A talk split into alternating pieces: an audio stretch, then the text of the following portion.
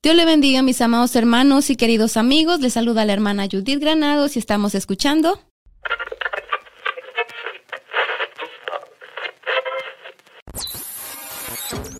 Radio Restauración. Radio Restauración ha sido producido por la Iglesia Restauración, ubicada en 5720 de la Taylor Avenue en Mount Pleasant, Wisconsin, USA. Pastores Amilcar y Mayra Cardona. Director técnico Elvin Pizarro.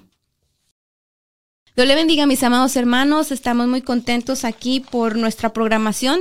Un día más con ah, aquí con el programa y primeramente queremos darle la bienvenida al pastor Juan Solís Salinas que muy amablemente atendió a nuestra invitación. Pastor, le damos muchas gracias por la por la por haber aceptado la invitación y estamos muy contentos el día de hoy. Así que eh, usted es nuestro invitado de honor el día de hoy. Amén.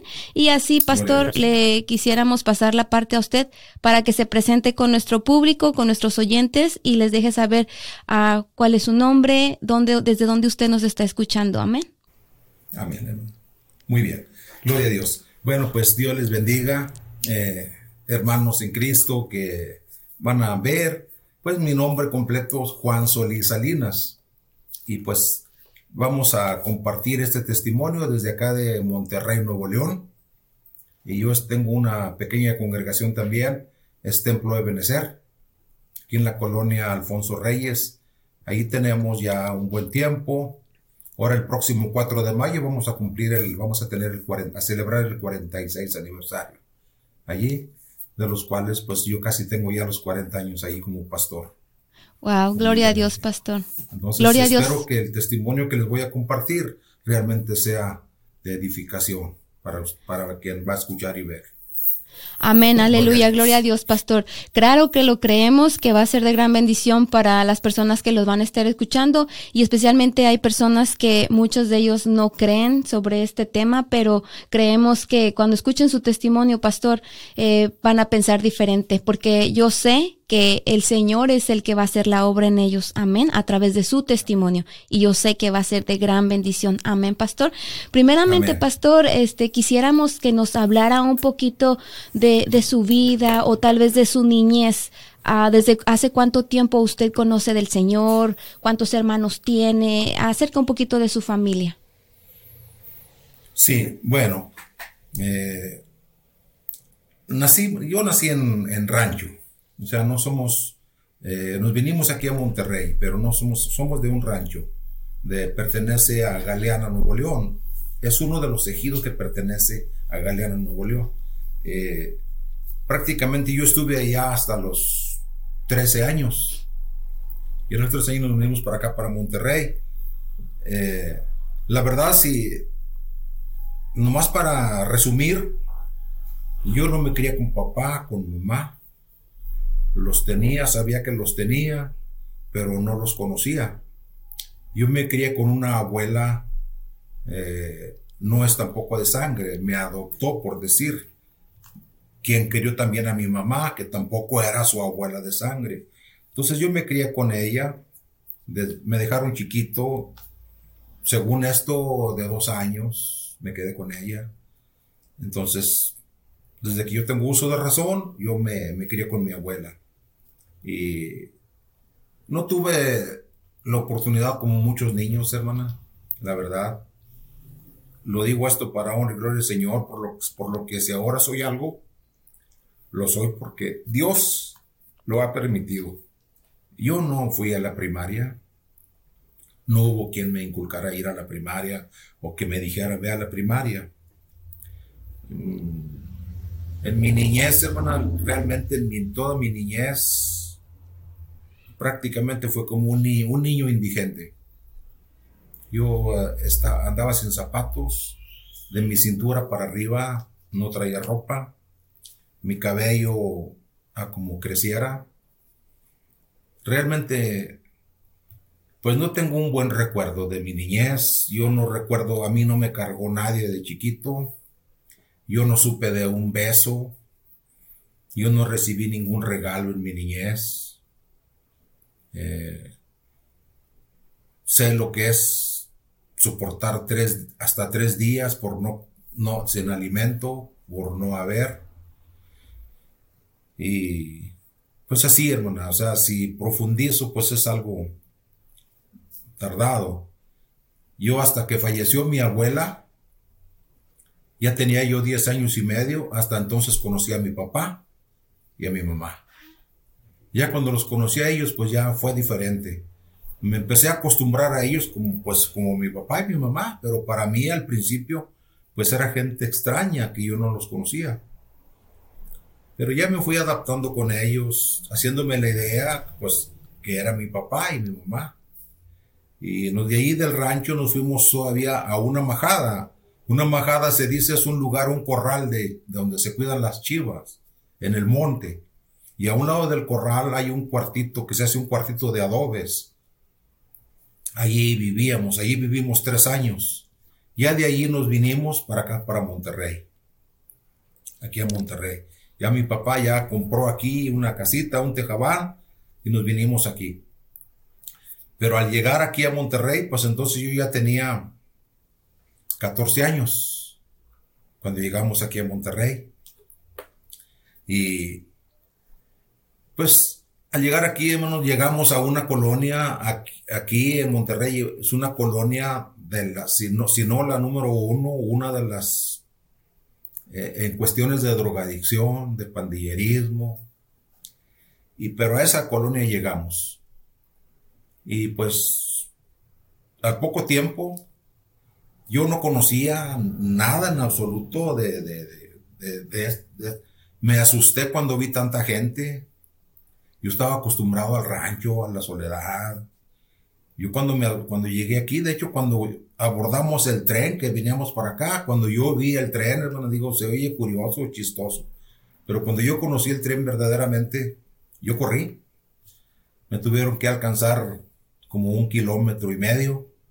Porque yo corrí, me asusté con, dije, ¿qué es eso? Y luego pita y, y yo eh, venía con un foco enorme en el rancho donde que yo le digo, allá nos alusábamos con lamparitas de petróleo, allá no había carros, allá no hay tiendas de autoservicio, o sea, es un, es un ranchito muy, muy apartado de la civilización.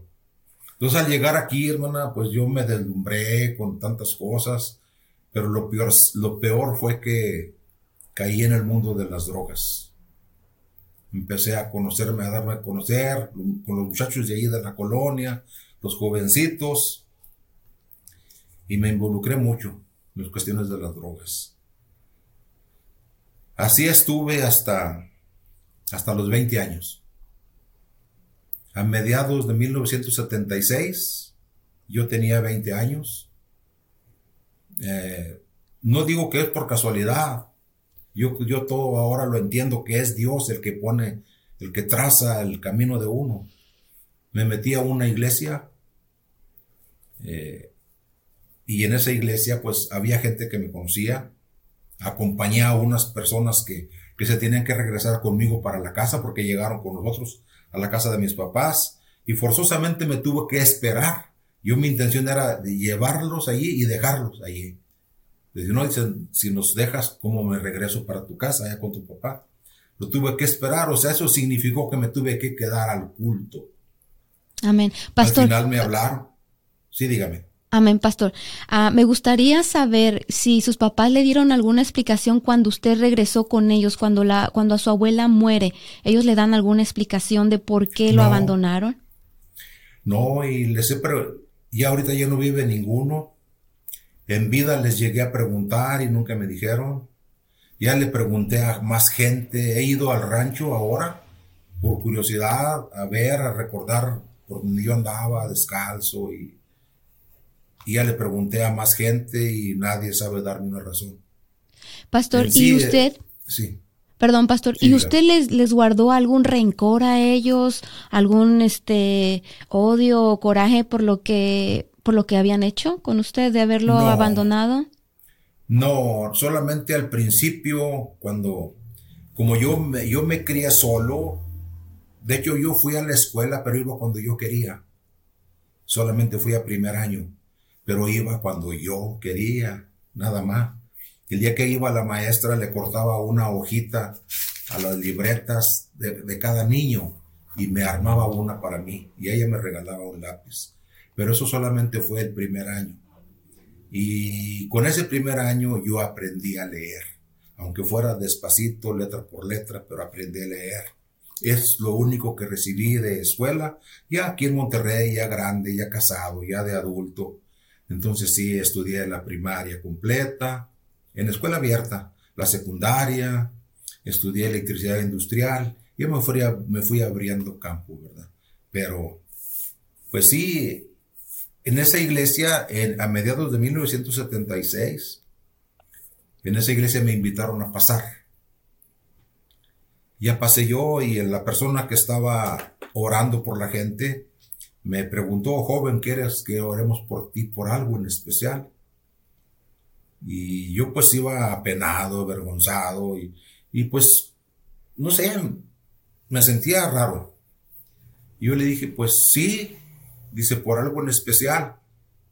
Y yo me acordé porque ya me había dicho un doctor en el Seguro Social. Yo no le dije al doctor, pero yo andando caminando en la calle, de pronto se me nublaba mi vista y me, me caía. Fui al seguro para que me checaran y el doctor, o sea, yo, yo medía 1,75, ya a los 15 años yo ya medía 1,75 de estatura y, pero pesaba 56 kilos, estaba muy flaquito. Y el doctor me dijo cuando me, me checó, me dijo, muchacho, si tú no dejas de inhalar eso que estás inhalando, en unos seis meses más tú te mueres. Y yo me asusté. Y eso cuando yo, me, cuando yo pasé al frente de esa iglesia, yo le dije al que iba a orar por mí, le dije, sí, es verdad, lo que me están diciendo, que, que Dios sana, le dije, dígale a Dios que me quite los vicios y me sane. Eso que dicen que ya tengo, que ya las neuronas y, y, que tengo manchados mis vías respiratorias, dígale a Dios que me sane. Hermana, y Dios cumplió. Gloria Dios cumplió. A partir de 1976, yo intenté volver a hacer, hacer, a, hacer lo que yo hacía, de drogarme, pero algo, yo sentía como que alguien me estaba viendo, alguien que me estaba observando. Así estuve unos seis meses, quería volver a tomar la cerveza, a volver a fumar cigarro, pero no, sentía como si me estuviera viendo mi papá. Pero, pero no había nadie. Hasta que yo entendí, hasta que yo entendí que no era ni mi papá, no era la gente, sino era algo que me había puesto aquí y aquí. Yo recuerdo que abrí la cajetilla de cigarros, era como la una de la mañana, venía de, de por ahí, y la abrí con la intención de fumar un cigarro, pero sentí algo, un remordimiento, porque yo ya había pasado a esa iglesia y habían orado por mí para que se me quitaran los vicios. dije, ¿por qué sigo insistiendo? Si yo pedí. Y luego me dolía la cabeza con el cigarro, me daba asco con la cerveza, Dios hizo algo en mi organismo para que ya ni siquiera me cayera eso. Entendí, aventé la cajetilla de cigarros en el bote de la basura en la calle y hasta ahorita, hermano, no hubo, no hubo necesidad. Ya hasta ahorita, se lo digo como testimonio, yo ya no he vuelto a probar ni un trago de cerveza, ni una... Ahora huelo el cigarro, me da, me duele mi cabeza huelo la cerveza, me provoca asco. O sea, Dios hizo algo aquí que ya no hubo, o sea, a mí no me llama la atención eso. Si hay luchas, mis luchas son internas, no... Amén. Se eso no se me llama la atención, nada, el, la droga, nada, nada de eso. Amén, pastor. Pastor, una pregunta. Entonces, esa ocasión cuando usted fue a la iglesia y oraron por usted, ese día usted entregó su vida a Cristo. Sí, sí me dijeron que si quería aceptar a Cristo y que Él podía hacer por mí lo que yo le pidiera. Amén. Pero pues yo decía, oren por mí y que se me quiten esos vicios que tengo. Y Dios sí obró, hermana. Yo se lo digo hasta ahorita. Ya muchos de mis compañeros que yo tenía ahí en esa colonia ya no viven. Muchos se murieron de sobredosis, otros los mataron con piedras enormes en la, sobre su cabeza, otros les atravesaron con picahielos. Wow. O sea, yo vivo, y la iglesia donde yo estoy, la que yo tengo, eh, es allí mismo, en esa colonia donde toda la gente me conoció como fui antes y ahora me conocen como soy después. La misma gente. Amén, pastor. y ahí estamos, ahí estamos ahorita sirviéndole al Señor humildemente. Es una iglesia también chiquita, pero ya tenemos ahí un buen tiempo. Amén, pastor. También me gustaría recalcar, dice usted que ese día cuando oraron por usted, uh, usted pidió que Dios le sanara, ¿verdad? De todas esas uh, de, ataduras que usted tenía.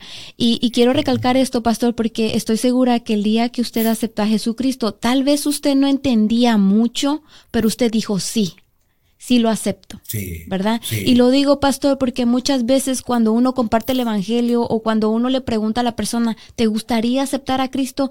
Muchos lo rechazan porque no entienden o porque dicen, ¿de qué va a servir si no va a haber ningún cambio? Porque no lo entienden. Pero aún ahí, cuando la persona no entiende, pero lo acepta, es Dios el que comienza a trabajar dentro de la persona y él es, el que, él es el que comienza a limpiar y sacar todo lo malo de nosotros, ¿verdad? Lo, lo, menciono, pastor, para que a las personas que están con esa duda, que todavía no conocen del Señor, que no se preocupen, que pongan todo en las manos del Señor, que nada más lo que ellos tienen que hacer es aceptarlo y Dios se va a encargar de todo lo demás, ¿verdad, pastor?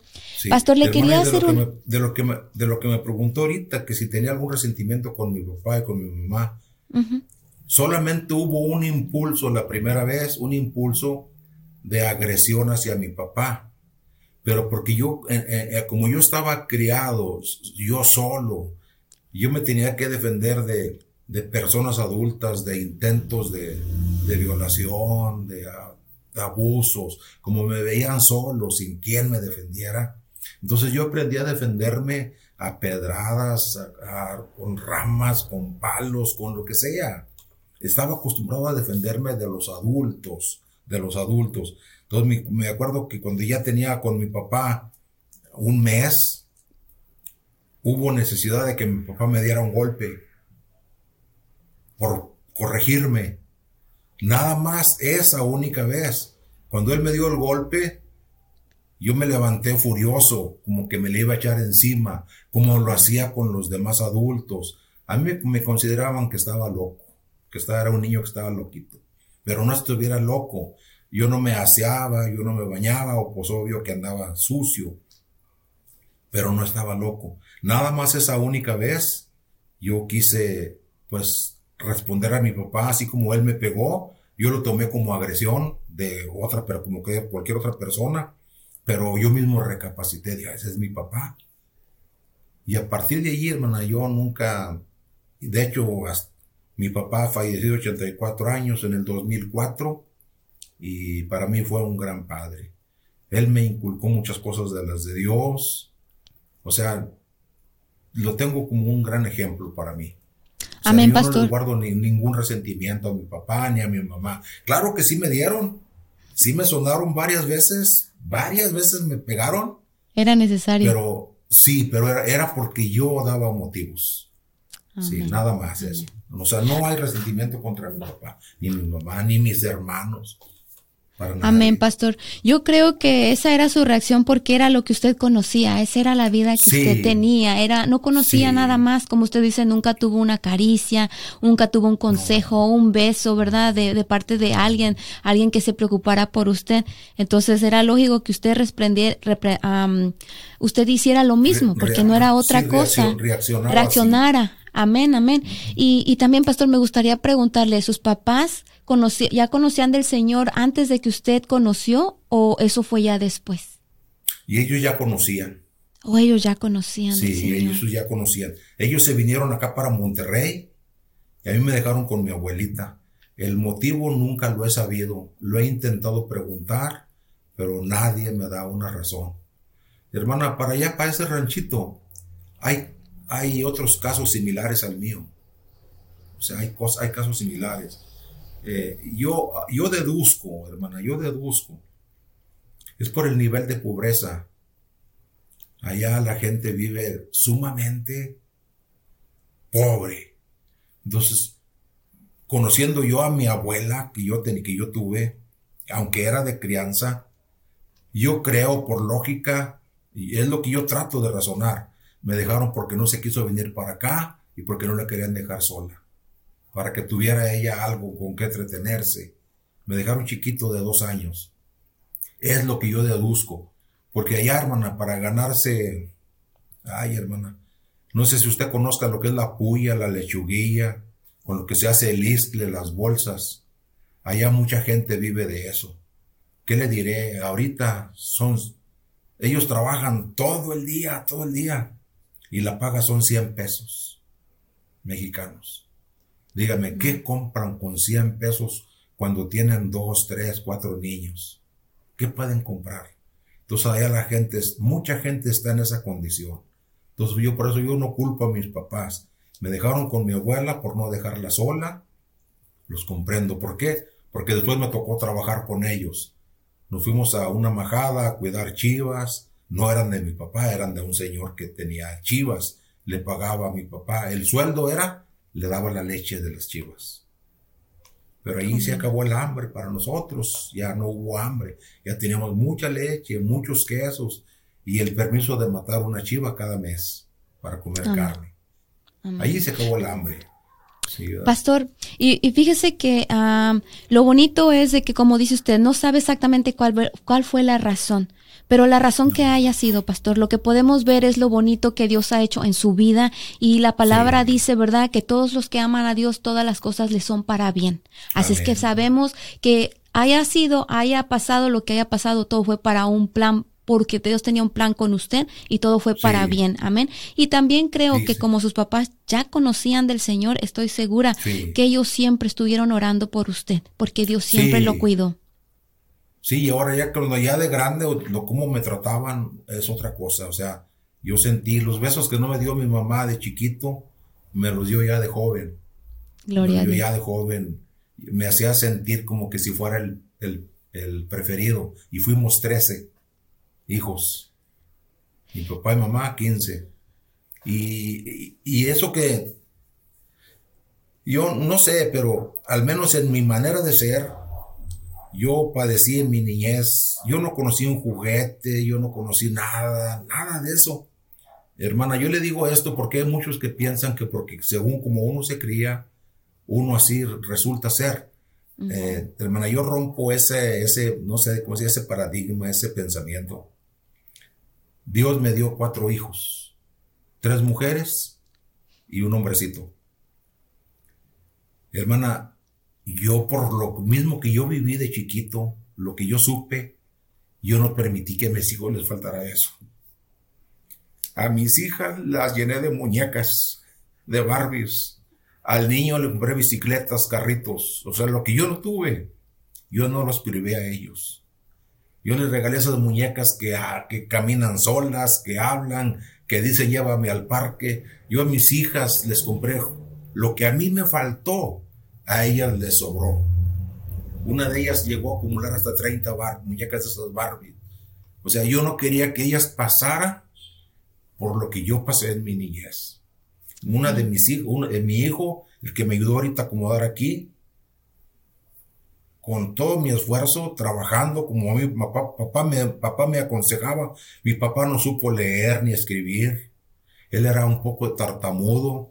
Él usaba guaraches y sombrero, pero era muy trabajador.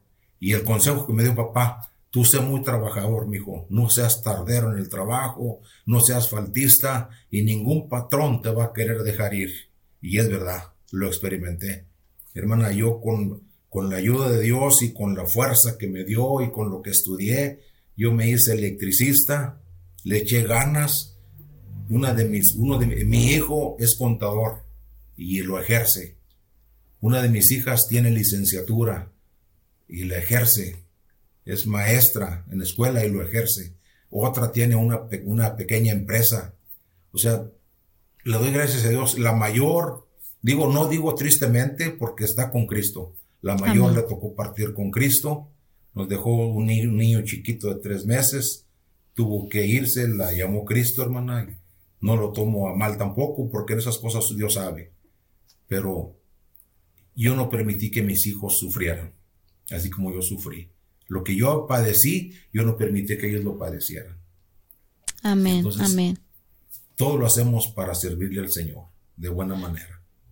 Amén, hermano, ah, pastor, perdón. Y me gusta mucho, pastor, que, que comparta toda esa, esa parte de su vida, que, que usted siempre fue muy humilde. Y, y lo digo porque, ah, bueno, la palabra lo dice, ¿verdad? Que Dios al altivo lo ve de lejos, pero al humilde lo, lo ve de cerca. Amén.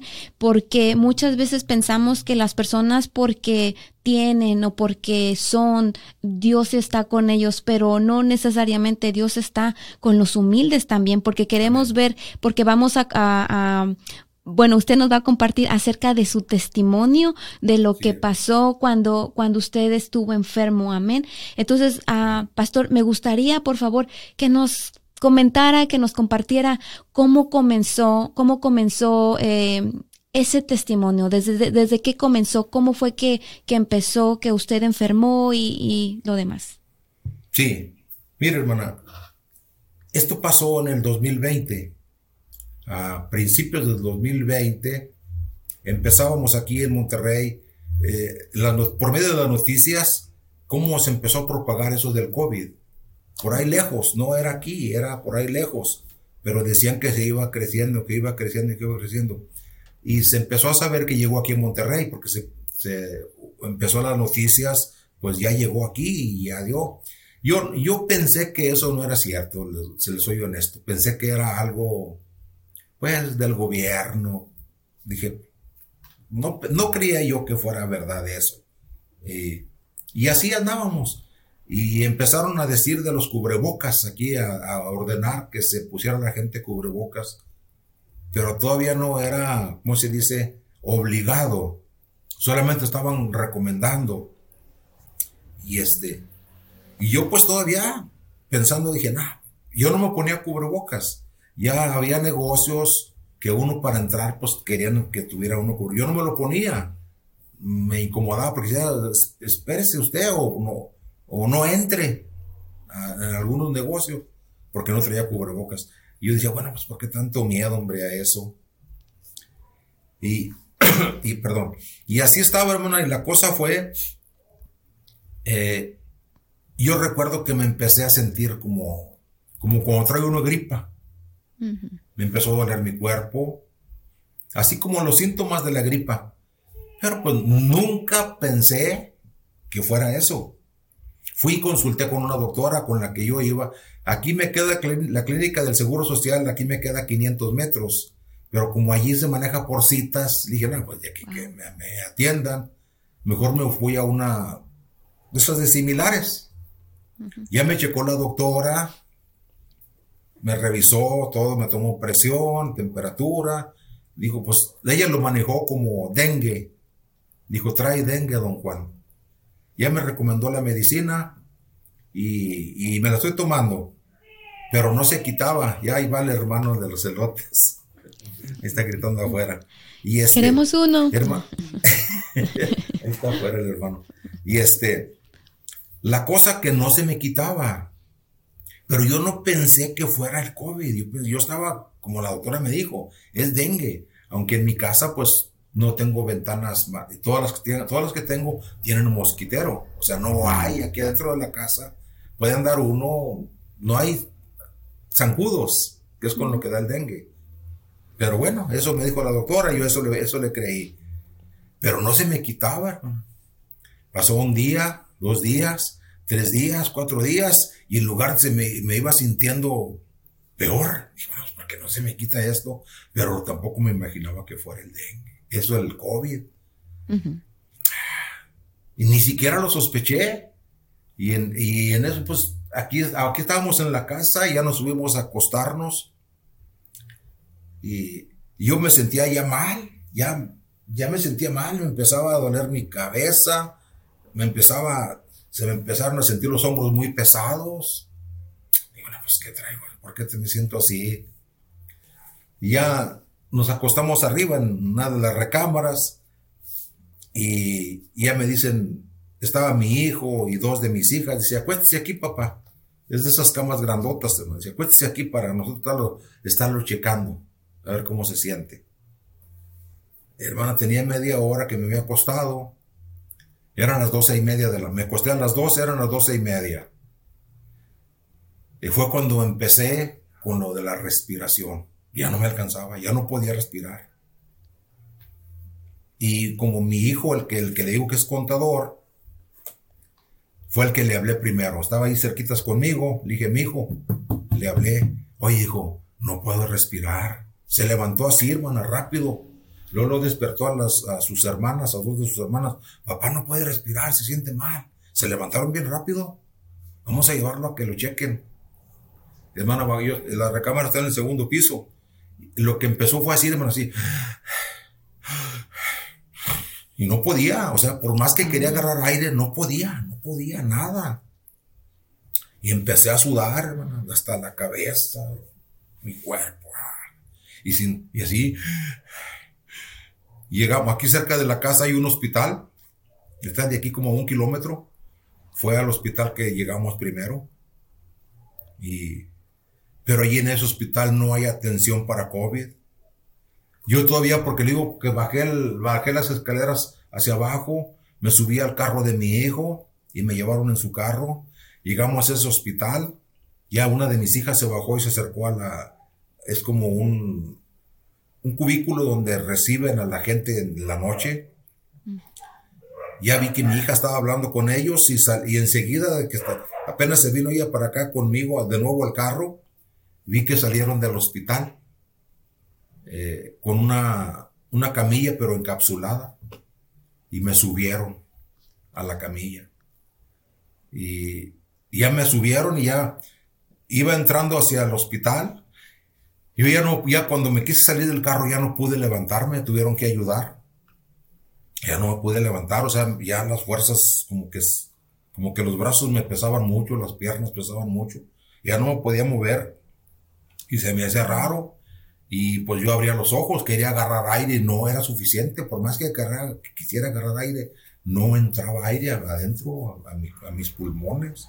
Pastor, una pregunta, Pastor, ¿y cuando lo metieron a esa camilla hermética, usted sentía que menos podía respirar o, era lo mismo? cuando subí a la camilla, ya no supe. Hasta allí, hasta allí ya no, yo ya no, no me acuerdo que me subieron a la camilla me recosté en la camilla, nomás alcancé a sentir cuando me iban empujando. Hasta allí ya no supe. Lo sé ahora porque ya cuando volví en sí, me contaron todo, me dijeron todo con lujo de detalles. En ese hospital, allí nada más estuve el resto de la noche. Otro día en la mañana, de ahí me sacaron y allí ya no estaba aquí por decir, consciente. De allí me sacaron y me trasladaron a otro hospital donde sí había atención. Incluso de ese mismo hospital arreglaron para que me recibieran en el otro, porque allí no tenían atención para COVID. Y allí fue donde me dijeron, es que el Señor viene, pero viene grave, pero tiene COVID. Y dice, pero como aquí no tenemos en nosotros atención para personas con COVID, nada más le vamos a dar los primeros auxilios y mañana se le llevan temprano. Y así le hicieron, ahí me recibieron en el otro hospital. Allá sí reciben con pacientes COVID. Y yo lo supe, hermano, hasta, hasta el día que yo desperté. Hasta el día que yo desperté, eh, cuando yo abrí los ojos, cuando volví otra vez de nuevo en sí, yo me acuerdo que estaba recostado en la camilla, así recostado, no estaba totalmente acostado. Abrí los ojos y así enfrente de mí, cerquitas, estaba una enfermera. Y la enfermera volteó y me vio. Y la oí, y yo, yo, o sea, me volvió mi, con la conciencia. Pero hasta entonces yo abrí los ojos. Yo para mí, en mi interior, bueno, ¿dónde estoy? ¿Qué es esto? Pero no me podía mover, nada, ni hablar. Solamente estaba consciente, pero no podía mover ni la cabeza, nada. No se puede mover uno nada. Nomás escuché que la enfermera dijo, doctor, doctor, ya despertó el Señor. Así enseguida sale de una puerta, sale un doctor y se encamina conmigo.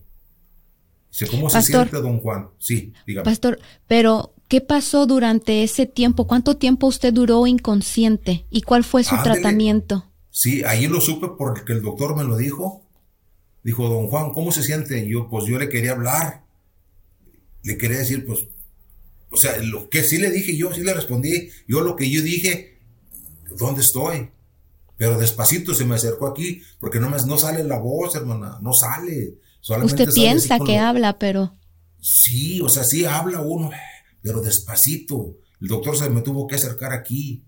Pero ellos traen careta, cubrebocas, guantes, parecen astronautas ahí en el hospital. Hasta los pies traen tapados con bolsas.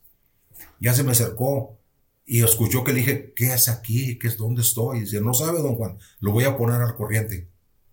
Dijo, por lo pronto, don Juan, bienvenido. Me acuerdo lo que, como si fuera ahorita, me acuerdo. Por lo pronto, bienvenido, don Juan. Aquí está su familia abajo. Hoy cumple usted con nosotros 14 días. Lo trajo su familia hace 14 días. Usted llegó aquí en coma. Traía solamente un 5% de vida. Lo checamos, más que todavía venía, venía calientito. Lo checamos, nos cercioramos porque nos dijeron del otro hospital lo que usted traía. Solamente nos cercioramos si era verdad. Y usted traía sus dos pulmones colapsados. Sus pulmones venían llenos de un líquido de babasa no había espacio para que hicieran su función.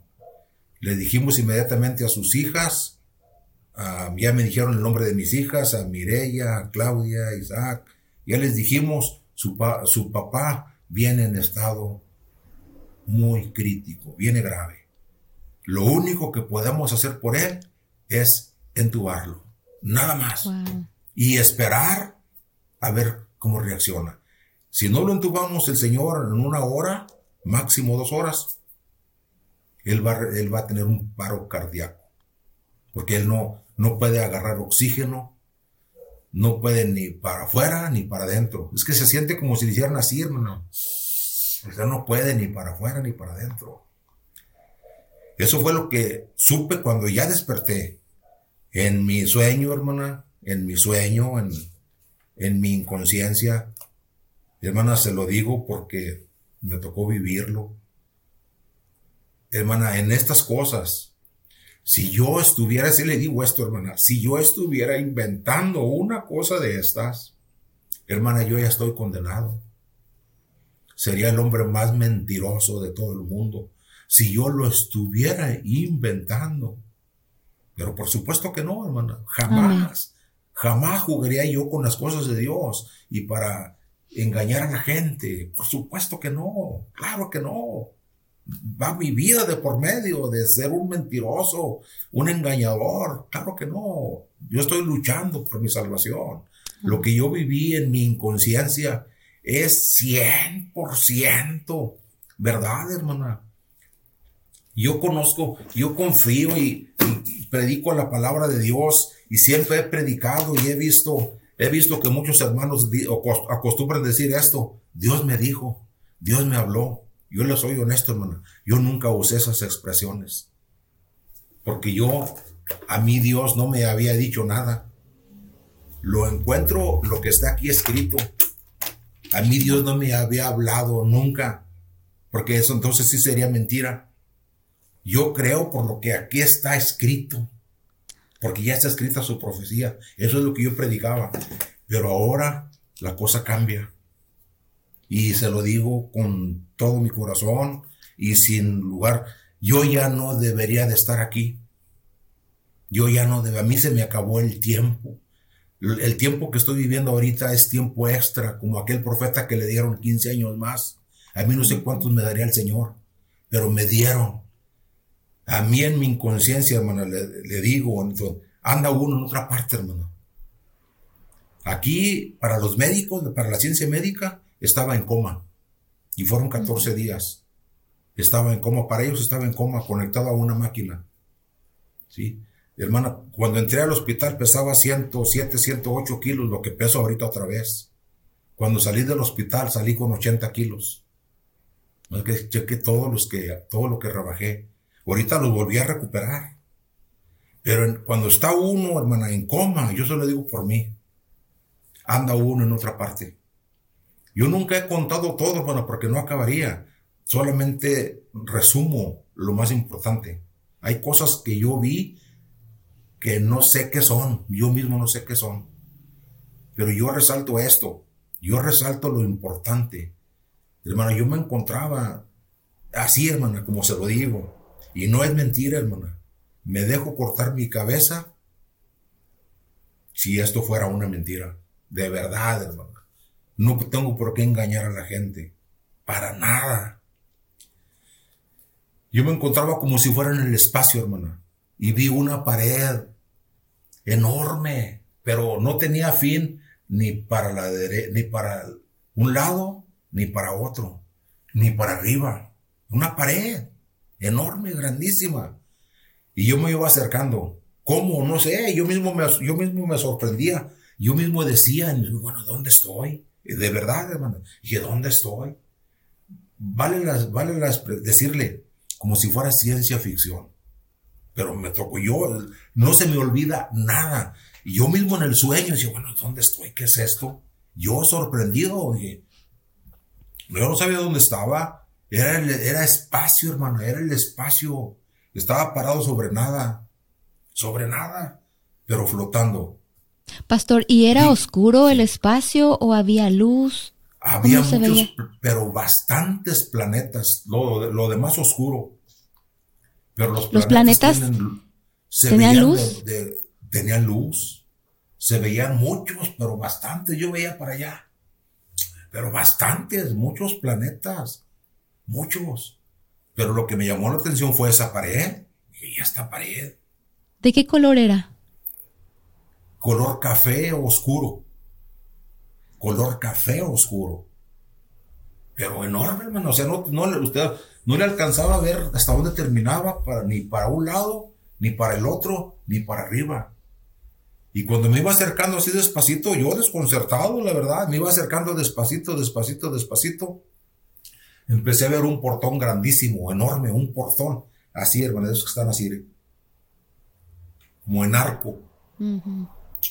Ese portonzote, yo mismo sorprendido.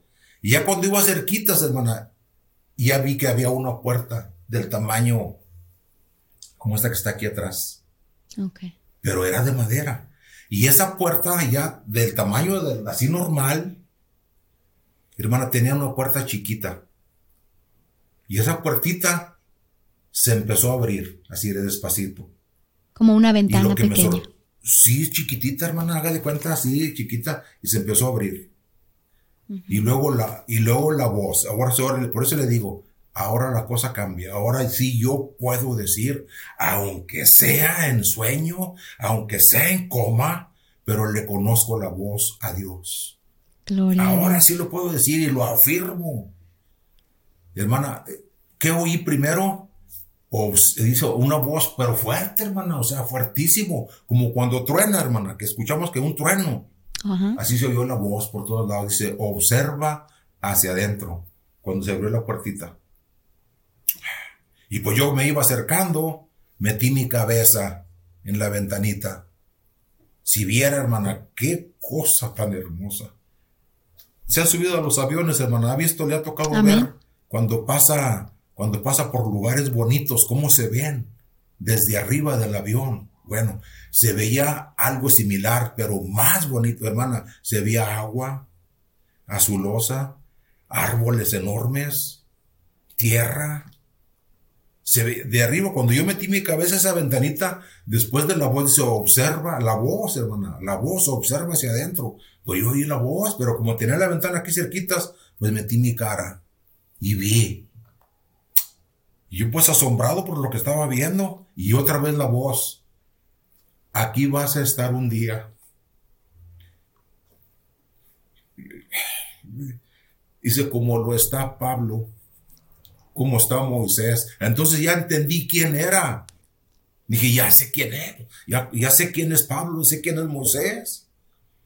Y ya yo cuando yo reconocí quién era, hermano, yo me agaché. Digo, sí, señor, sí, señor.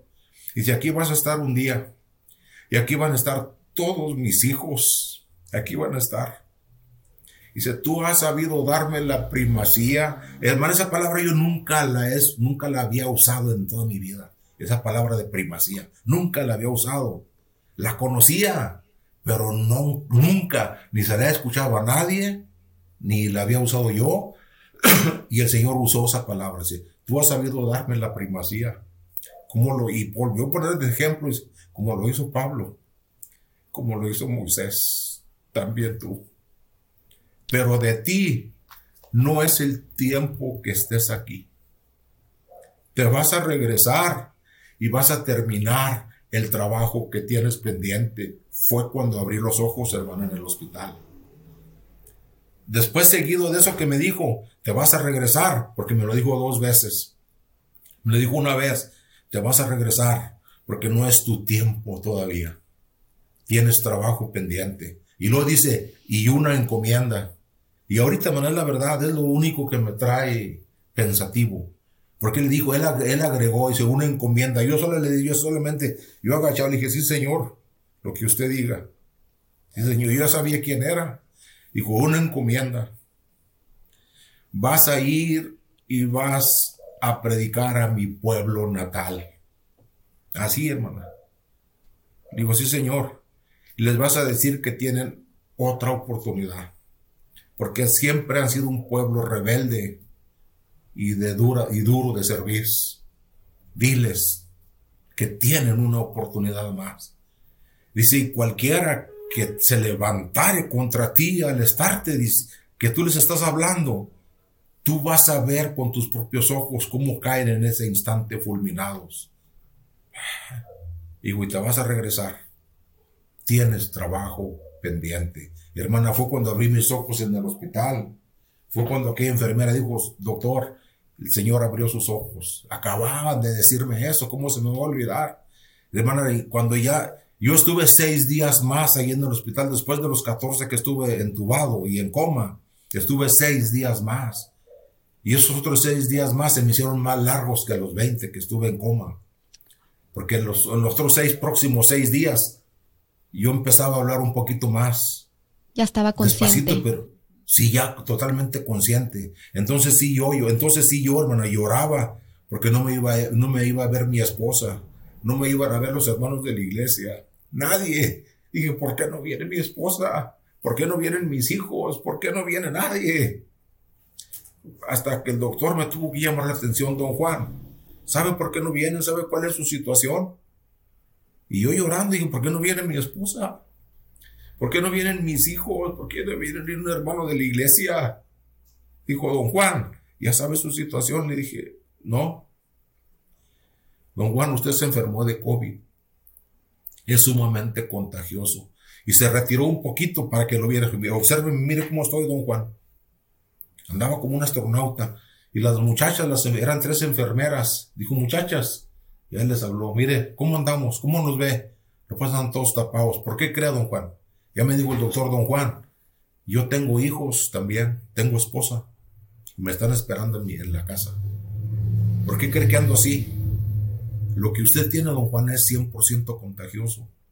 ¿Quiere que su esposa se contagie? ¿Quiere que sus hijos se contagien? Usted de milagro está aquí. De milagro está aquí, don Juan. Usted cayó, usted tiene ahorita 65 años y ya, ya, ya reaccionó, ya está recuperándose favorablemente a favor suyo. Dice, no quiera que vengan a verlo, no van a poder entrar, no los vamos a dejar que entren. Aquí están abajo, aquí están, lo están esperando, aquí ahí está, ahí está, ahí está toda su familia, ahí lo están esperando. Cada rato nos preguntan, cada dos horas por usted, cada hora nos preguntan por usted, pero no pueden venir a verlo aquí a usted físicamente. ¿O quiere que vengan? ¿Quiere contagiarlo? Le dije, no.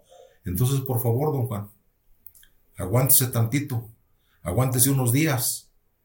Ya mero lo damos de alta para que se vaya a su casa, pero cuando usted ya no contagie a nadie. Y así fue como fui a dar a mi casa, hermano, ya con más de 20 kilos, veintitantos kilos que rebajé. Hermana, pero la cosa eso fue al llegar aquí a mi casa. Bueno, yo aquí estoy, que le digo, estoy en un recibidor. Aquí más allá está la sala de la casa. Y ahí en la sala de la casa reacondicionaron, bajaron mi cama de, de arriba del segundo piso, me la pusieron aquí en la sala para que no tuviera que subir yo hasta allá. Y aquí me tuvieron, hermana. Pero aquí fue cuando por segunda vez escuché la voz de otra, otra vez de Dios. Dos veces he escuchado la voz de Dios. Cuando yo salí del hospital, hermano, yo salí, pero a mí me trajeron en la ambulancia, pero no se puede uno, mover nada, hermano, nada. Parece como si estuviera uno pegado a la cama. No puede uno hablar. No puede, habla despacito. Al doctor allá y a las enfermeras en el hospital intenté decirles lo que yo vi en el sueño, en mi, en mi estado de coma. Les intenté decir a las enfermeras y al doctor. Y el doctor me respondía muy tranquilamente, el doctor de allí del hospital. Pues que esos efectos los causa los sedantes, don Juan. Se me hace muy real. Dice, sí, don Juan, así, todos los pacientes tienen esos, unos ven una cosa, otros ven otra, otros ven otra. dije, pero lo que yo vi, dice, sí, don Juan, son efectos de los sedantes. Le dije, ah, será. Así, así quedó. Ya nos vinimos acá para la casa. Y aquí en la casa, pues, hermana, es para uno de hombre, yo pienso que también para la mujer. Yo nunca había estado, yo nunca había sido enfermizo. Yo nunca había sido enfermizo. Yo nunca había pisado un hospital para estar como interno, ¿no? Había ido para visitar hermanos pero no, como, para estar como una persona internada. No, nunca. Al llegar aquí a la casa, bueno, pues me cambiaban pañales. No podía mover yo nada, nada.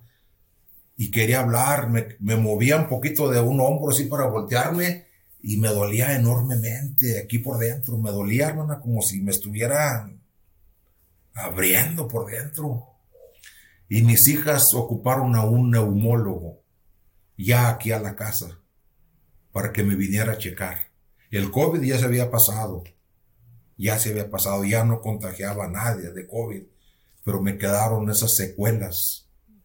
Ya vino un, vino un neumólogo aquí a la casa.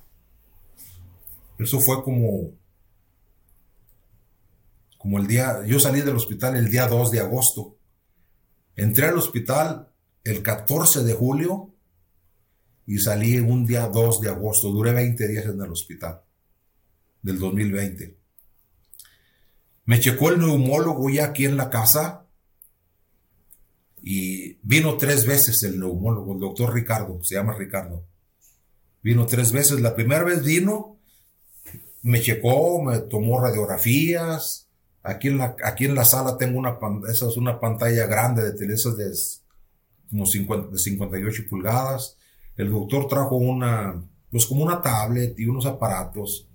Me llenó de mangueritas por todos lados.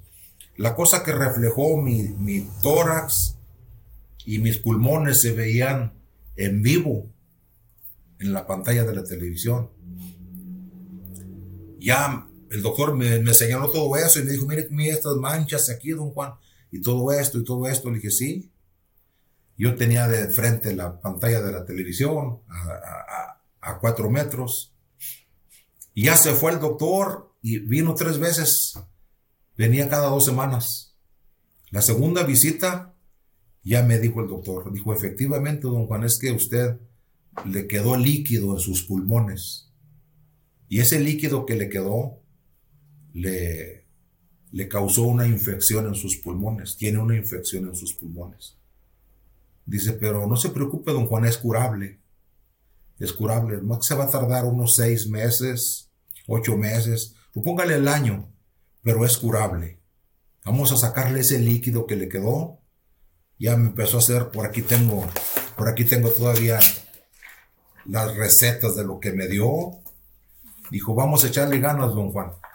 Es curable eso, sí se cura. El COVID pues ya no está, ya nomás le quedaron esas secuelas ya me dejó él esa receta, que pulmocare, no sé qué más cosas. Hermana Elia se fue como a las seis de la tarde de aquí, el doctor, pero eso fue ya la segunda visita. Y, y en la noche, hermana, En la noche yo estaba despierto como eran como las 3 de la mañana. Estaban mis hijas acostadas en el, en el sillón para estar al pendiente de mí. Y aquí también había aquí también una enfermera que estaba aquí en la casa. Aquí también se quedaba a dormir la muchacha. Hermana, yo, yo me dieron las 3 de la mañana y yo pensativo, que no me podía ni mover, me dolía mi pecho, pero mucho. Ya tenía aquí en la casa, pues, 15 días. Y yo orando, hermano, en la noche. En la noche yo veía a mis hijas bien dormidas. Y yo despierto. Y yo empecé a orar y decirle, le dije, Señor, usted me regresó. Usted me regresó. Dije, Señor, yo no le quiero faltar al respeto ni quiero ser imprudente de hablar. Pero Señor, usted me dijo que no era mi tiempo, que tenía trabajo pendiente. Dije, nada más una pregunta, Señor.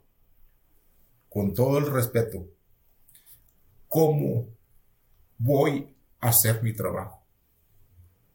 Si no me puedo ni levantar, no puedo ni hablar. Nomás le pregunto, Señor, ¿cómo voy a hacer el trabajo que usted quiere. ¿Cómo? Hermana, yo me quedé dormido, pero orando de esa manera y hablando. Hermana, deben de haber sido como entre 4 y 5 de la mañana. Volví a escuchar esa voz, de esa voz fuerte. Pero ahora sabe qué dice, hermana, ahora sabe qué dice la voz, o otra vez fuerte, le dije, ah, dije, otra vez volví a, ah, escuché la voz. Me dice, ¿qué necesitas?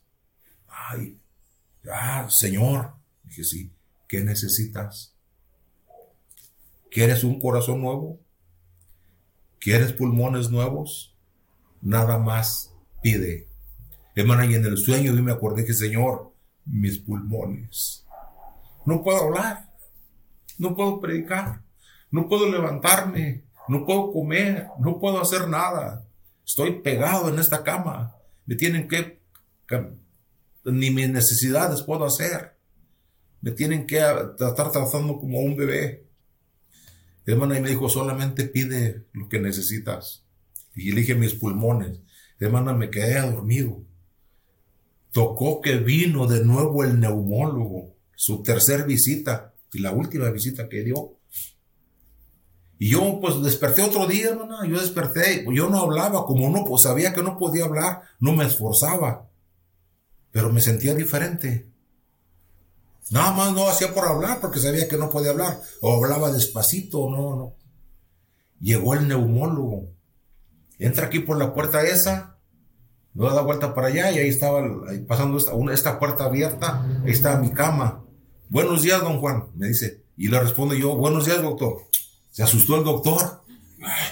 Dice, oiga, don Juan, qué recuperada tiene su voz. Yo, se sorprendió él, me sorprendí yo. Es la verdad, verdad. Así como se lo digo. Yo no me había dado cuenta que tenía mi voz hasta que le respondí. Dijo, oiga, don Juan, qué recuperada tiene su voz. Y él llegó a hacerlo de él, a volverme a checar y todo eso. Conectó otra vez en, la, en la pantalla el doctor y con su tablet aquí en la mano. A un lado mío, él parado aquí, yo recostado y él aquí a un lado mío. Y me sorprende lo que dice él. Él viendo de nuevo en la pantalla y, él con la tablet así. Ah, él, solo, dice, no puede ser. Él, él hablando. Dice, no, él así, dice, no puede ser. Y yo le digo, ¿qué no puede ser, doctor? Pero así con mi voz o como ahorita, ¿qué no puede ser, doctor? No, no, es que no puede ser esto. Y así y veía, me, volteaba a verme a mí y volteaba a ver la pantalla y le picaba la, no, no puede ser esto. Y él le digo, ¿pero qué no puede ser, doctor? ¿No está viendo, don Juan? Dije, pues sí, ya vi, son mis pulmones y en la pantalla, don Juan. No tiene ni un solo daño. Sus pulmones están 100% limpios. y yo le dije, yo no me agaché. Yo no me agaché, hermano. Me quedé así, mire. Y después de un ratito, unos 30 segundos, le dije, doctor, ¿usted me puede explicar eso? ¿Usted me puede explicar eso, doctor? El neumólogo. Y no me respondía. No me respondía. A él también yo le había intentado decir lo que yo vi en el hospital. También. Y este doctor, el neumólogo, me dijo lo mismo. Dijo, esos son efectos de los sedantes, don Juan. Se ven muchas alucinaciones. Unos ven ángeles volar, otros ven otras cosas, otros otras cosas. Son efectos de los sedantes. Le dije, doctor, ¿usted me puede explicar eso que usted está viendo? Y, me volteaba a ver, y volteaba a ver la imagen de la televisión, de la, pantalla, y no me respondía nada, nomás volteaba. Y le dije, doctor, puede quitar poquito la imagen esa, pero ya hablando yo como hablo ahorita, hermano. Y ahí estaba mi hijo a un lado, dijo, mi hijo, pon en la pantalla un video donde yo esté predicando. Y puso uno, hermana, cuando una iglesia que me invitan a predicar seguido. Estaba yo predicando en el púlpito. Mire, doctor, eso es lo que yo hago. Dice, ah, usted es conferencista de la Biblia. Algo así, doctor. ¿Se fija por qué necesito mi voz? Por eso necesito mi voz, necesito continuar con ese trabajo. Yo le dije, doctor, usted de verdad es, sí sabe lo que hace. Usted es doctor. Claro, don Juan. ¿Cuál es su especialidad? ¿En los pulmones? Estudié 12 años. Los pulmones es mi especialidad. Y tiene una explicación para eso y se volvió a quedar callado. Dije, doctor, usted me dijo que me va a tardar seis, ocho meses o que un año. Y usted me está diciendo que no tengo nada. Dice, es lo que no encuentro. Dije, me deja que le diga, doctor, ese es mi trabajo. Se da cuenta por qué necesito levantarme y empezar otra vez a reanudar ese trabajo. Dije, ¿me permite que le diga qué pasó? Usted no me puede decir, le estoy preguntando y ya le pregunté como tres veces que si me puede explicar. Usted no me dice nada, ni me contesta, nada más se queda callado. ¿Me permite que le diga, doctor? Sí, adelante, don Juan. Me tardé como 10 minutos, hermana, y le empecé a platicar desde lo que vi allá. Desde allá. Que el Señor me dijo que no era mi tiempo de quedarme. Que tenía trabajo pendiente. Le expliqué todo eso. Y le expliqué que la tarde que él se fue, me quedé preocupado y pensativo lo que él me dijo. Y que me iba a tardar seis, ocho meses, un año yo me quedé preocupado y sabe que en la noche estuve, me puse a orar y decirle al Señor. No le reclamé, pero le dije que cómo hacía su trabajo. Y me quedé dormido y en ese sueño volví a escuchar aquella misma voz que me habló allá en el hospital, ahora aquí en mi casa. ¿Y sabe qué me dijo? Que qué necesitaba. El Señor me ofreció un corazón nuevo o me ofreció pulmones nuevos. Le dije, ¿qué cree que escogí? ¿Qué cree que escogí que le dije al Señor? Usted lo está certificando, doctor. ¿Sí? ¿Qué cree que le pregunté? ¿Qué cree que le pedí? ¿Sabe cómo estaba el doctor? Con los ojos llenos de lágrimas. Dije, doctor, le pedí mis pulmones, que me sanaran mis pulmones. Y usted lo está viendo. O explíquemelo usted clínicamente. Nomás se quitó, se levantó su careta, se limpiaron sus ojos. Y ¿sabe qué? Voltea conmigo. Me pone la mano aquí. Dice don Juan. El día que lo inviten a una iglesia a hablar de eso, por favor, don Juan, hágamelo saber. Yo quiero estar presente ahí con usted. Esa fue la última visita del doctor. Dije, hecho, doctor. Pero el doctor ya estaba lleno de, sus ojos llenos de lágrimas y saliendo para acá, el neumólogo debe tenía la edad del doctor unos 43, 45 años, estaba joven. Hermana, pasaron ocho meses para cuando yo digo, al siguiente día, hermano, o sea, cuando le digo que, el, que pasó eso, le, no es que se lo agregue, hermano, sino que se me pasa por estar hablando. Hermana, al siguiente, el doctor, cuando el señor me dijo que yo le dije que los pulmones, hermana, ¿sabe qué pasó? Otro día, lo que nunca hago, hermana, lo que nunca hacía. Intenté levantarme ahora, por lo que no podía hacer, porque me dolía mi pecho, al, quererme levantar me dolía mi pecho. Hermana, me levanté, obvio, porque pues tantos días sin estar en movimiento, tenía que estar como débil, pero me senté. Y me senté y le dije a uno de mis hijos, tómenme un video, porque se los quiero mandar a una, una de sus hermanas que no vive aquí conmigo. Dije, dígale a mi hija. Me levanté y luego ya que vi que me levanté, hice por pararme y me paré. Yo aquí tenía un andador para eso para sostenerse. Denme el andador, papá, se va a caer. Le dije, no, denme el andador. Y me empecé a levantar. Me, me dirigí al baño. Ya me bañé yo solo. A partir de allí, yo ya no me paré. Ya no me detuve allí en esa cama. Me acostaba porque tenía que acostarme. Pero ya anduve yo, ya me salía al, al, al, al porche afuera. Ya andaba caminando. O sea, el Señor cuando hace una cosa, lo, se nota de un día para otro. Yo al siguiente día yo ya podía, ya podía hablar, ya podía pararme, ya podía, ¿por qué? Porque ya estaba, ya no lo único que agarraba, eh, que necesitaba era que comer, porque me acercaban de comer mis hijas, caldito de lo que a mí me gusta, no, no sabe a nada, hermana. La comida no tiene sabor, a nada. Haga de cuenta que tú se echa algo sin sabor, no sabe ni lo dulce, ni lo salado, no sabe, no huele a nada. De mano, a partir de allí, empecé a comer, ya empezó, ya olía la comida, olía rico.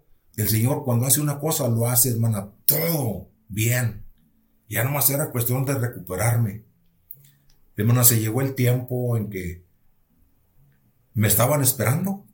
Dice, hermano, a ver cuándo va y nos comparte, así como usted me dijo, nos comparte, hermano donde, la primera vez que compartí, pues pasaron ocho meses. Ya cuando yo me sentí bien, que podía andar sin pendiente y manejar y andar, ya sí, ya podía andar aquí en la casa. Pero pues lo que me tardó más para sanar, hermana, y que, lo, que me privaban de salir con confianza, eran las llagas. Por aquí me quedó una chiquita, pero en mi espalda, en mis pompis una llaga así grandota.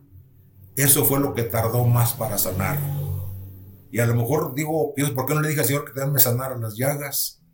Porque eso fue lo que me tardé más, hermana. Por eso no salía. Le dije, ¿cómo no le dije al Señor, Señor, sáname, cicatríceme esas llagas? No se me ocurrió. Si no, por eso él me dijo, pídelo, tú nomás pide, le hubiera pedido también eso. Pero no se me ocurrió, les soy honesto. Entonces, hasta que ya sané yo de las llagas y que ya, porque supuran, hermano, las llagas supuran y es incómodo. Va a una casa y lo primero que le dicen, siéntese, pásele, siéntese. Yo no me podía sentar porque supura. Ándele, y huele el líquido que supura la llaga. Entonces, ya cuando me sentí bien, fui y prediqué. Y me acordé del doctor. Déjale marco al neumólogo me dijo que cuando fuera a compartir, le marcara. Le estoy mandando WhatsApp, le estoy marcando su teléfono, no me contesta. No me contestaba. Y sigo insistiendo. Total, fui a compartir el testimonio a una iglesia y el doctor no me contestó. Y ahí de esa iglesia me pasé a otra iglesia, de aquí de cerca de aquí de Monterrey, también a compartir. Dijo, ¿por qué no me contesta el doctor? Y hasta que estaba ya en la otra iglesia, ya cuando eran ya las diez y media de la noche, me llega una respuesta de un WhatsApp. Y, y, ya leo yo, pero hasta que llegué aquí a la casa. Y dice el, dice el WhatsApp, disculpe, dice, no había visto su mensaje. Soy la esposa del doctor Ricardo, o sea, el neumólogo. No es para comunicarle que mi esposo falleció a consecuencia del COVID en, diciembre del 2020. El neumólogo sí falleció de COVID. El neumólogo, el que lo estuvo atendiendo aquí en la casa. Lo contagié yo, pensé, lo primero que pensé que no, porque yo ya no, yo ya no contagiaba. Lo que pasa que el doctor atendía pacientes de COVID en un lado y en otro, en un lado y en otro, en forma particular de alguna parte lo agarró. Pero yo me quedé, yo me quedé un rato en shock. No esperé un neumólogo lleno de vida, poquito gordito, bien, bien platicador, bien animoso, como me hubiera gustado realmente. Espero que se haya puesto a cuentas con el Señor, que se haya puesto a cuentas con Cristo. Porque si él hubiera sabido, él aquí estuvo conmigo en el mes de agosto del 2020 si él hubiera a mediados de agosto, es junio, julio, agosto, septiembre, octubre, noviembre, diciembre. Si él hubiera sabido que le quedaban cuatro meses de vida, el rato que él estuvo aquí conmigo, él hubiera aceptado a Cristo. Pero yo me Pero, sorprendí. pastor, pero en el momento cuando usted le comentó su testimonio, él, él preguntó cómo acepto a Dios en mi vida o cómo No, es que Dios le da oportunidad. Sí, allí, allí a veces me siento mal, como no lo invité yo en ese rato, porque él se quebrantó. Cuando yo le platiqué lo que yo vi, lo que en la noche, cuando el Señor me dijo que si que, que quería que pidiera, que si quería un corazón nuevo, que si quería pulmones nuevos, cuando yo le estaba platicando eso al doctor, al neumólogo, él se quebrantó. Yo pienso que ahí fue ya error mío. No haberle dicho, doctor, no le gustaría recibir a Cristo en su corazón. Allí debí yo haber hecho eso. Pero tanto la sorpresa por lo que pasó,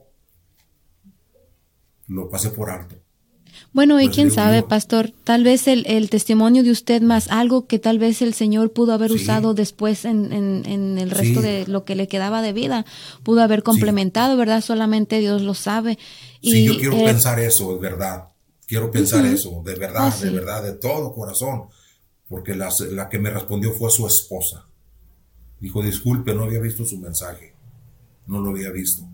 Dice, solo para comunicarle que mi esposo Ricardo falleció a consecuencia del COVID en diciembre del 2020. O sea, cuatro meses después. Yo me quedé Sorprendido. cuando, cuando le dije a mis hijas, mis hijas lloraron. Es que el doctor tenía una forma llamativa de ser, era entusiasta. De esos señores que, vamos, échele, le va, échele ganas, don Juan. Sí, o sea, era muy positivo en su manera de ser. La verdad, no sé cómo a mí se me pasó a invitarlo a aceptar a Cristo. Pero Ese ¿sabe era qué, pastor? Sí, Ah, sabe que eh, eh, Dios siempre da la oportunidad. Dios siempre Sí. nos da la oportunidad. Y más que Él pudo ser parte de ese eh, milagro que Él pudo ver con sus ojos, ¿verdad? Dios tal vez de ahí ya le estaba hablando a su vida. Entonces pudo haber pasado algo porque Dios siempre nos da la oportunidad a todos, ¿verdad, Sí. pastor? Pastor, todo su, su gloria a Dios por ese testimonio tan bonito, pastor, tan grande, porque como le decía, hay muchas personas que no, que no creen, que no creen en esto, en este tipo de testimonios. Pero me gustaría que usted les hablara a esas personas que no creen, qué les podría decir del poder de Dios que usted lo vivió en carne propia. ¿Qué les podía decir a esas personas que no, que no creen? No, hombre. Que de verdad, que de verdad lo piensen seriamente. Dios es real. Dios es real, Dios existe. Y vamos a dar cuentas ante Él. Yo de verdad invito a esas personas, las invito con todo mi corazón. Si con el neumólogo se me pasó, aprovechar el momento que Él se quebrantó, por favor, la gente que si me está viendo, como dice su palabra, venid luego, dice Jehová, y estemos a cuenta. No importa qué tantos tan grandes tengas tus pecados o de qué color, Cristo los va a perdonar.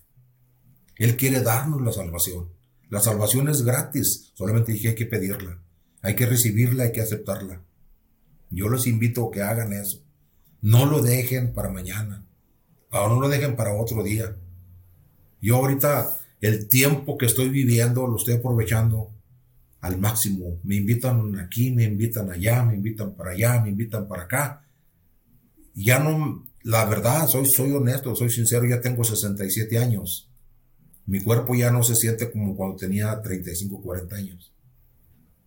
Ahora pienso cómo no aproveché de una mejor manera el tiempo. Cuando podía, debía haber hecho más.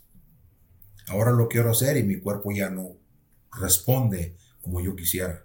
Tengo todos los deseos, todas las ganas aquí, pero a veces en mi cuerpo ya no. Trato de pasárselo al más joven, de darle el consejo, de, de- apoyar al, al más joven. Porque ahorita, hermana, parece que no, hermana, pero si llega el tiempo, si llega el tiempo, hermana, se lo, te lo digo, hermana, si llega el tiempo que necesitamos que nos levanten los brazos.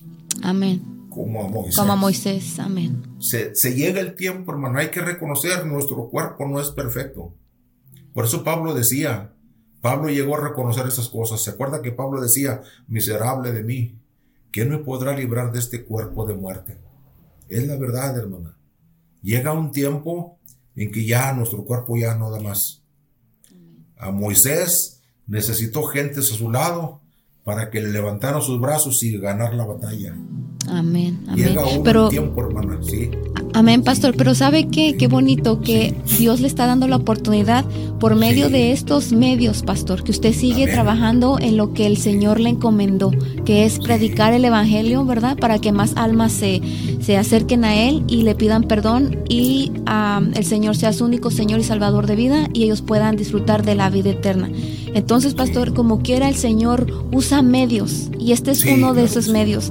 Por eso, pastor, le agradecemos que usted haya aceptado esta invitación y gracias por su humildad, porque podemos ver que usted es una persona humilde, que como dice la palabra, a usted el Señor lo mira de cerca y por eso se manifestó en su vida. Amén. Y hizo ese, ese milagro tan poderoso en su vida y que gracias a Dios ahora usted lo puede compartir. Y también me gustaría, pastor, si hubiera alguien, ¿verdad? Que, que no que tuviera alguna duda, que tuviera alguna pregunta, que quisiera contactarse con usted, usted podría compartirnos sus redes sociales, su número de teléfono, Sí. a dónde lo podrían contactar. Eh, Sí, en mi, en mi celular, hermana. En mi celular. Bueno, sí, yo. Mira, hermana, en el. En el YouTube. En el Face. Si en el, si en el YouTube ponen así. Pastor Juan Solís Salinas. Ahí van a encontrar muchos mensajes que Dios me ha dado para predicar a la gente. Muchos mensajes. Cantos cristianos. Porque ahora después de que Dios me sanó, ahora, hermana, se lo digo con confianza. A mí me gusta cantar, nunca me he dedicado así de plano a cantar, pero me gusta cantar.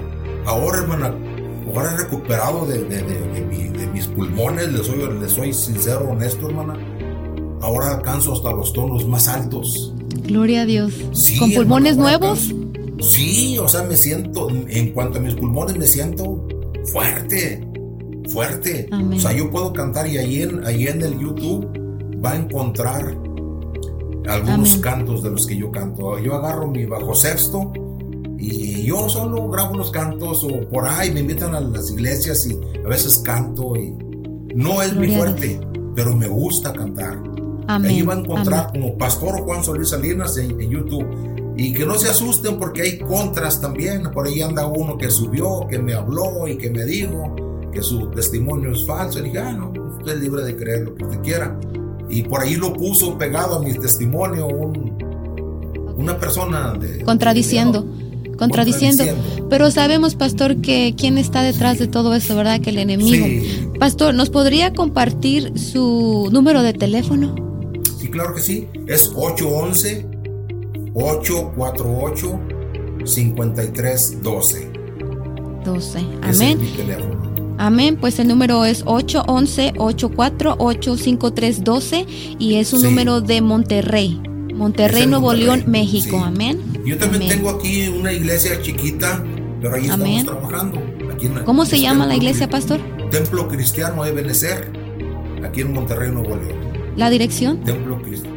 Es el Elvira Rentería, 1219, Colonia Arturo B. de la Garza, aquí en Amén. Monterrey. Sí, Amén, ahí- pastor. Yo ahí estoy, ahí también en el, en, el, en el Face también ahí vienen cantos, vienen mensajes. O sea, en todo es, es aprovechando esas redes que, que ya las tenemos al alcance, pues ahí eh, ponemos mensajes, ponemos cantos, esperando que lleguen a la gente. Amén, pastor. Pues Y me gustaría... adelante.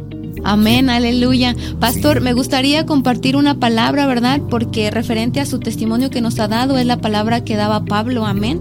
Me gustaría Amén. leerlo y enseguida entonces le, le pediremos que usted nos despida con una oración, ¿está bien? Amén. Claro que sí. Amén, pastor. Bueno, la palabra se encuentra en 2 de Corintios 12, 2, dice, conozco a un hombre en Cristo que hace 14 años, si en el cuerpo no lo sé, si fuera el del cuerpo no lo sé, Dios lo sabe. Fue arrebatado hasta el tercer cielo. Y conozco al tal hombre, si en el cuerpo o fuera del cuerpo, no lo sé, Dios lo sabe, que fue arrebatado al paraíso, donde oyó palabras inefables que no le es dado al hombre expresar. Amén. Esto es lo que decía Pablo, ¿verdad? Porque él también fue arrebatado, ¿verdad? Al cielo. De igual manera, ah, es como la experiencia que usted nos, nos compartió. Amén. Y bueno, queridos amigos, hermanos que nos están viendo, muchas gracias por estar sintonizándonos. Le damos gracias al pastor que pudo estar con nosotros en esta ocasión y le vamos a pedir al pastor Juan Solís Salinas, que si por favor nos puede despedir con una oración para que el Señor bendiga a todas esas personas que nos están viendo, que nos van a ver y por supuestamente al programa y también a su familia, pastor. Amén. Amén, amén. Claro que sí, hermana. Vamos a orar todos, Padre, en el nombre de Cristo Jesús. Mire, Señor. Le doy gracias, Señor, primeramente por todo, Señor, y porque usted me permite compartir este testimonio, Señor, que yo viví, mi Dios, lo cual yo creo con todo mi corazón, lo comparto con todo mi corazón, Señor, para que todas aquellas personas, Señor, sean de cualquier religión, de cualquier creencia, Señor. Eso es lo de menos, mi Dios. Usted los ama a todos, Señor. Su palabra dice muy claro que usted no quiere que nadie se pierda, sino que todos procedan al arrepentimiento. Padre bendito, que su palabra, Señor, llegue hasta lo más profundo de su corazón y ellos comprendan y entiendan, Señor, que solamente existe un Salvador en este mundo el cual es Cristo Jesús. Él mismo nos dijo, yo soy el camino, soy la verdad y soy la vida, y nadie va a ir a mi Padre si no es por mí. Padre, en el nombre de Jesús, gracias por este medio, gracias por nuestra hermana Judith Granado, Señor, que me permitió compartir este mensaje aquí, Señor, en su plataforma. Padre bendito, bendígalos Bendígalo, Señor, y bendiga esta iglesia, Señor, restauración. Mi Dios, y toda aquella gente que vaya a ver, vaya a ver, Señor, este testimonio, que lo reciba con todo su corazón. Y claro, Señor, esté usted obrando con su Espíritu Santo en cada uno, Señor. Se lo pido en el nombre de Cristo Jesús. Amén, pastor. bueno, pues ahí lo vimos, hermanos, amigos, al pastor Juan Solís compartiendo este mensaje poderoso. Esperamos que sea de gran bendición para sus vidas como lo ha sido para las nuestras. Amén. Y esto fue Radio Restauración.